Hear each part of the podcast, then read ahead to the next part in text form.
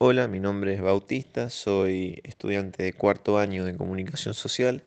La idea de esto es hacer una breve introducción al lenguaje 1, que es una materia de primer año de la carrera, que suele ser una de las que más les cuestan a los ingresantes porque es contenido que generalmente no han visto hasta empezar la facultad.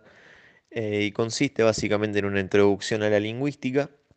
que tiene tres unidades, que la primera analiza el lenguaje como una convención social,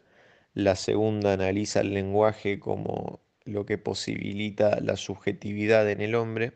y la tercera analiza los discursos sociales. Eh, la primera unidad, que habla del lenguaje como convención, tiene autores como Saussure, Sassbon, Barthes, Roman Jacobson y Gubern, que empieza hablando de Saussure como el padre de la lingüística moderna, porque fue el que dijo que el objeto de estudio de la lingüística tiene que ser la lengua, o poniendo lengua y habla dentro del lenguaje y analizando a la lengua como un sistema de signos, que también esta unidad tiene eh, textos que ejemplifican lo que es un sistema de signos, como puede ser el cómico, como puede ser la publicidad, para que se pueda apreciar eh, a qué se refiere con un sistema de signos y y cómo funcionan los sistemas de signos en general. La segunda unidad, que habla sobre la subjetividad, tiene autores como Benveniste, Adelstein, Verón, Negroni y Reillo,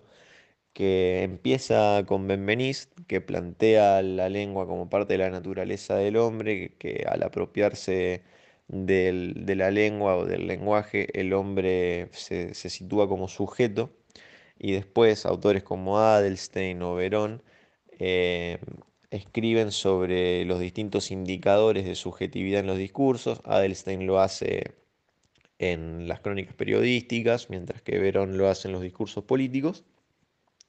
Y después la última unidad, que habla sobre los discursos sociales, explora las distintas formas que hay de construir los mismos y de cómo analizarlos. Hay autores que hablan sobre, sobre que todo discurso en realidad es una apropiación de un discurso ajeno. Hay otros autores que dicen que para comprender el, sentido completo de un mensaje, en realidad no basta solamente con, con analizar lo que dice, sino que hay que analizar el entorno, todo lo que hay alrededor de ese mensaje para terminar de comprenderlo. Y básicamente eso sería los elementos básicos de esta materia.